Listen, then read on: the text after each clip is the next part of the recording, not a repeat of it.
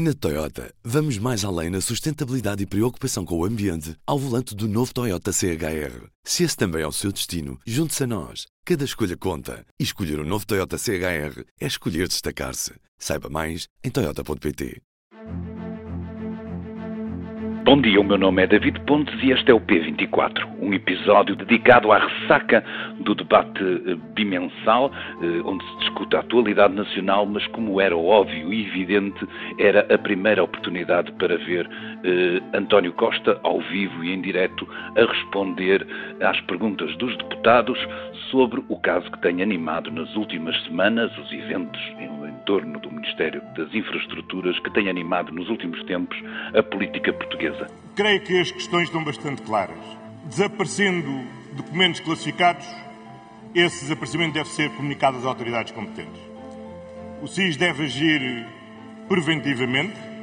Toda a informação que me foi transmitida pela Sra. Secretária-Geral permite-me dizer que não vejo qualquer tipo de ilegalidade na atuação dos serviços. Comigo está Ana Sá Lopes, Ana, o, o Primeiro-Ministro acabou o debate dizendo que este era um debate que não ficará em história nenhuma, eh, porventura será assim, mas se calhar foi um debate que foi útil para tentar ouvir o Primeiro-Ministro defender-se dos ataques, ele que disse que não ia, ou que pelo menos suponho que será a intenção, não ir à Comissão de Parlamentar de Inquérito, mas de alguma forma, até pela ideia de antecipar o debate para esta semana, por questões de agenda, mas olhando para aquilo que tem acontecido, foi uma oportunidade eh, para o Primeiro-Ministro falar em viva voz daquilo que tem sucedido e da sua interpretação dos factos. Achas que hum, foi um debate, normalmente estes debates favorecem a figura do Primeiro-Ministro, até porque no, na, outra, na bancada social-democrata não está sentado o líder da oposição, eu perguntava-te se foi um debate eh, suficiente, bom para o Primeiro-Ministro,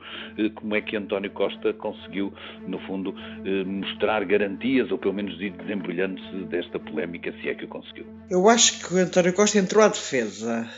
há ali uma em que ele está que parece que que foi, foi ao massagista, foi ao spa, foi, a, foi uma sessão de meditação, porque António Costa é, como sabemos, um animal feroz e tenho a sensação que ele fez essa, fez ali um ritual de tentar acalmar-se para que não viesse ao de cima o seu lado animal feroz, que obviamente acabou por vir mais aqui, mais ali, embora tenha sido talvez o debate onde ele menos Uh, deixou que esse. Lembro-me de uns em que ele. Eh, um, um, que foi terrível, em que ele disse que a iniciativa liberal era o Chega e que, tinham, eram os meninos. A linguagem dele nem sempre é, é muitas vezes populista. E digo isto porque uh, tive a fazer contas. António Costa chamou populista ao Rui Tavares do Livre, uh, à iniciativa liberal, ao PSD e, obviamente, ao Chega. Uh, quer dizer, eu penso, isso parece que há uma estratégia já montada para futuras eleições de que, se houver, eh, não, nenhum nós tem certeza se haverá ou não, que há um populista é o PS. Não sei se esse discurso pega ou não. Ou seja, meter toda a gente no mesmo saco do populismo, o PSD. Quer dizer, quando chegas ao Rui Tavares, eh, a coisa parece um bocadinho de, de fora do mundo. Ele fala da linguagem, não é? Que o populismo começa na linguagem. Eu ia-te perguntar isso, roubaste-me aqui uma pergunta, porque era exatamente esse exagero de termos que, de, de utilização. Acaba por vulgarizar a coisa, não é? Também. Vulgariza, eu também penso que vulgariza imenso se, quer dizer, então se, é, se, se, se nós sabemos que, por exemplo, Cavaco Silva foi um líder, obviamente, populista. Não precisas ser extrema-direita para ser populista. Uh, a ideia de que o populismo é só extrema-direita também é uma coisa. Lembram, Cavaco Silva foi efetivamente um líder populista. Uh, governou 10 anos. Há muitas medidas do Bloco de Esquerda e muitas atitudes do Bloco de Esquerda que também eram fortemente populistas. Claro que sim, claro que há. Uh, sem dúvida absolutamente nenhuma. O, o, populismo não é, é uma coisa de uma, de uma, de uma grande latitude. O próprio António Costa é populista tantas vezes, portanto, se calhar tirar esta conversa da, da, da sala, que é onde ela está, uh, e, e acho que de facto se Costa continua nesse coisa, se chamar populista a toda a gente, a palavra perde a força que tem. Eu ia te perguntar, de facto, era eh, se ele foi suficientemente convincente, ele pelo menos atravessou-se e de alguma, de alguma forma ficou amarrado à ideia de que epa, os procedimentos foram, nomeadamente o do SIS, que me parece ser a situação mais grave. Ele assegurou, obviamente, confiança política em João Galamba, mas mais do que isso, ele disse que com as informações a que teve acesso, informações que porventura nós não teremos, pelas características dos próprios serviços, ele diz que com as informações que lhe foram prestadas, não tem dúvidas de que o, o, os procedimentos seguidos pelos serviços de informação são legais. Ele, de alguma forma, assegura, nomeadamente a, a, a, todos nós cidadãos, de que não há razão para temer que, de repente, sejamos acordados a meio da noite sem enquadramento legal. Está a arriscar demasiado o Primeiro-Ministro ou tem essa certeza que, de facto, e que tentou transmitir, de que, apesar das polémicas e dos pequenos encontros e desencontros, o procedimento seguido pelo SIS está dentro da legalidade? Eu é isso que me fez um bocadinho de confusão, David, porque ele atravessa-se, como tu disseste, de tal maneira pelo SIS, e não é só pela Secretária-Geral, não é só pelo diretor do SIS, é, é, pela Secretária-Geral dos Serviços de Informações, é pelos funcionários do SIS, por toda a gente do SIS como se houvesse, e em nenhuma organização, política ou outra, toda a gente é espetacular. Não há, não há possibilidade. Há erros que podem-se cometer. E, e isso fez-me confusão. Ele, e, no entanto, entra em contradição com uma, uma resposta que dá a Catarina Martins, não me engano, onde diz que admite que não seja normal ir buscar o computador à meia da noite com aquele telefonema. Portanto, estas duas. Hum, eu aí achei que ele estava. A necessidade tão grande, tão grande, tão grande de afastar isto que eles chamam caso e casinho. Na minha opinião, não é um caso e casinho, mas uh, ele está a reduzir tudo o que não seja uh, políticas públicas que o favoreçam a casos e casinhos. E como nós sabemos, nem tudo o que se passou passou neste último ano de ano e tal de maioria absoluta foram casos e casinhos. Houve coisas que de facto não tinham importância muito relativa ou quase nenhuma e outras, estou-me a lembrar daquela empresa do Pizarro, o Pizarro era casado com a bastonária da, da Ordem dos Nutricionistas, que é uma coisa irrelevante absolutamente irrelevante. Mas, Sim, mas, mas há, há, casos em que caíram ministros, não é? Por isso não são só casos e casinhos. Não são casinhos. O caso, o caso do, de Pedro Santos saber eh, da administração não é um casinho. Uh, o caso de João Galamba uh, ter feito aquele uh, filme todo uh, cheio de contradições, não é um casinho, não está, está longe de ser o casinho, de, e no entanto o Primeiro-Ministro mete a mão por baixo, uh, mete menos a galamba do que apesar de tudo meteu ao SIS uh, estranhamente e nunca quer responder a que se o seu secretário de Estado adjunto, António Mendonça Mendes, se ele o lhe comunicou. Ele nunca, quando é normal, faz parte das regras, que um secretário de Estado Estado adjunto, o Primeiro-Ministro comunica ao Primeiro-Ministro tudo. Faz parte. Mas porquê é que o Primeiro-Ministro não diz, eh, como tudo, este senhor é muito competente e como é um secretário de Estado competente, comunicou-me tudo o que tem a comunicar. Aí eu, esta parte, acho que é uma fragilidade de António Costa, o ele não querer dizer conversas privadas. É que naquele caso não há uma conversa privada. Privada. Porquê é que ele tem medo? É que se o CIS agiu em conformidade, porque é que ele, do que é que António Costa tem medo? Eh, de dizer que o, que o seu secretário de Estado. Ele fugiu à reconstituição do, da, da, fita do tempo, se quisermos, não é? Ele fugiu a essa, nomeadamente naquilo que diz respeito a, a, ao papel que Mendonça Mendes teve, ou pelo menos terá tido, e chegou mesmo ao ponto também de se baralhar acerca do telefonema ao, ao Presidente da República, naquilo que me parece já ser um padrão do governo em relação a este caso, que é a incapacidade que tem de se agarrar a uma história e mantê-la firme e, e, e, serena. Há sempre uma desconfiança que fica de que, de facto, não nos estão a contar tudo, ou não nos estão a contar uh, claramente aquilo que se passou, quando há sempre tanta dificuldade em reconstruir os factos. Eu acho que, que, que normalmente, quando as coisas são verdade, na memória ficam de uma forma mais ou menos límpida, mesmo podendo ser pessoas que têm fraca memória como eu, epá, as coisas ficam, quando de alguma forma nós tentamos tentamos encontrar mais um detalhe, mais um pormenor e acrescentar às vezes coisas que, que se calhar não estavam bem na história, para mim fica sempre a sensação de que aquilo está a ser mal contado. Não sei se tu ficas sempre também com essa sensação neste processo. Então é isso, David. Fico exatamente com a, com a mesma sensação. Não, as contradições de João Galamba, uh, aquela coisa, por acaso, só vi, li mesmo agora, antes de estarmos a gravar, uma entrevista que a deputada Isabel Moreira dá a um podcast do Expresso.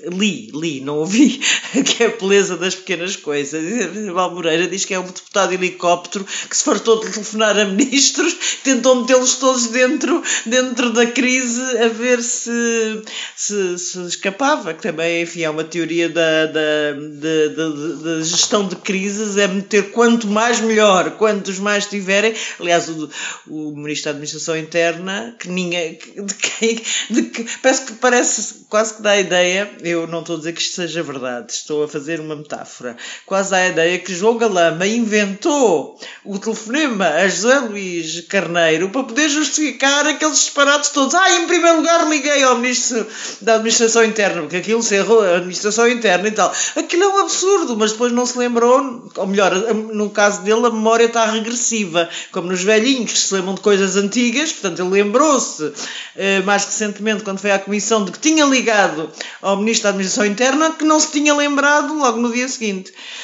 Tudo isto é uma baralhação muito grande. Estou muito curiosa de ver as próximas sondagens, como tu vais citar, com certeza. Acredito que, a dada altura, António Costa diz isto no debate, que os portugueses vão apoiar cada vez mais o PS à medida que sentirem que lhes chega ao bolso o problema que as crises Covid, crise da Ucrânia, que realmente os números da economia estão a ser muito favoráveis. Uh, António Costa diz que, que o PS, no fundo, sobreviverá a tudo isto, não diz desta forma, mas diz muito parecida, através dos números da economia, e que o PSD agora está a forçar. O PSD também fez uma grande parvoíce, na minha opinião. Eu não sei porque é que Luís Montenegro foi para a Madeira dizer agora é a nossa vez. Porque é o agora é a nossa vez. É uma coisa. Quer dizer, institucionalmente não é a nossa vez. Eles podem pedir admissão do, do governo, com certeza, mas aquilo é uma coisa tão má, tão má, tão má. A formulação agora é a nossa vez, porque parece. Quer dizer, o pé institucionalmente, há um ano, a legislatura tem um ano, tem um ano, quer dizer, tem, demora quatro, e não há provas uh, que se Luís Montenegro pensa que vai conseguir Uh, Cavaco Silva pediu, não sei se foi, uh, se ficou entusiasmado com o discurso de Cavaco inebriado. Silva, inebriado, exatamente, inebriado com o discurso de Cavaco Silva no sábado, em que pediu que o Primeiro-Ministro se demitisse, e parece que também está a pedir que o Primeiro-Ministro se demitisse, mas o agora é a nossa vez, dá aquela ideia horrível, que é muito popularizada, tanto no PS no PSD, uh, relativamente ao outro, que é o agora chegou a hora de ir ao pote, não é? Isso é uma coisa horrível. Eu não percebo porque é que Luís Montenegro disse aquilo, agora que andava até a correr a vida um bocadinho melhor, hum, de repente espalha-se. Dá um daqueles passos maiores que a perna que, que, de facto pode, pode mostrar uma voracidade e uma vontade que nem sempre, julgo eu, eh, as pessoas que assistem a isso são capazes de traçar o melhor cenário sobre isso, não gostam disso, não é? Há uma, David, uma ideia também de ganhar na secretaria que que, as pessoas não gostam. Não é? Acho que as pessoas odeiam, odeiam essa ideia da, da, da, da, da, da cegueira. Da, não é cegueira, não é a palavra certa, mas uma, uma vontade, vontade, vontade louca de, de, um, de um político chegar ao poder. Isso aí, de facto, enfim, foi a. Foi a a parte que acabou, António Costa acabou a brincar com isso e acho que ele foi uma parte que lhe foi favorável a ele, aí sem dúvida nenhuma.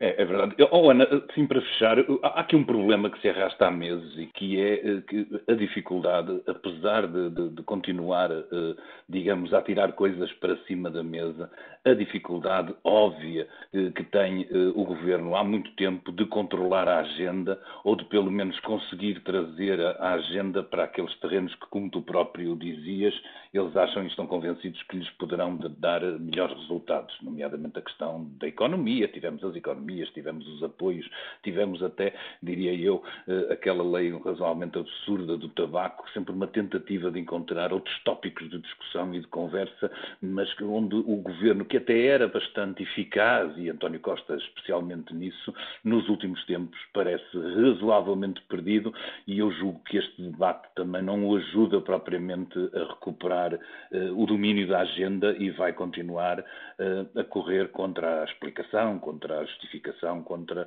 uh, colmatar os buracos que, que foram abertos por, por manifesta incompetência ou confusão. Parece isso de, de, de há uns meses para cá? Parece, parece, parece que há de facto um problema aqui de demasiado buracos que talvez se possa só, só talvez se possa resolver se de facto no fim desta comissão de inquérito, em julho, houver aquela tal famosa grande remodelação que Carlos César defende, eh, que possa dar uma vida nova a António Costa, eh, porque já se percebeu que isto pode não ser o agora é a nossa vez do, do que diz Luís Montenegro, mas uh, se não há uma grande se não, se não desaparece da frente o rosto de Galamba, cada dia eu acho que vai ser muito prejudicial para, para António Costa, já que aquilo não é um casinho, não é um caso nem um casinho é de facto um, um casarão e, e isso é, é, muito complicado. Mas pode ser que, que sejamos surpreendidos e de facto no fim da comissão de inquérito à TAP eh, haja, ou lá mais para o verão, a comissão de inquérito António, à TAP é 15 de julho, não é? É. 15 de julho. Um António Costa à espera da praia e do verão que ajude, com as ondas e com o calor, ajude a dissipar a confusão em que ele está. Acho que é um belo final, Ana. Eh, pelo menos pelos desejos do Primeiro-Ministro, nós continuaremos por aqui, sempre prontos para o julgar e para analisar, porque afinal, quem está no poder é ele, é ele que precisa do nosso juízo e do nosso trabalho jornalístico. Oh, Ana, obrigado. Beijinhos da vida, obrigada. E já estamos a ouvir em fundo a voz de uma rainha, rainha do rock and roll, estrela planetária, lenda eterna. Tina Turner morreu nesta quarta-feira, deixando um legado de furacão dos palcos. Também nesta quinta-feira que arranca em Lisboa a Feira do Livro, as leituras. Para já este P24 termina com Tina Turner. Esta edição foi feita por Ruben Martins com David Pontes e Ana Salopes à conversa. Tenha um bom dia e até amanhã. Well, the men come in these places, and the men are all the same. You don't look at their faces, and you don't ask their names. You don't think of them as human. You don't think of them at all. You keep your mind on the money, keeping wall.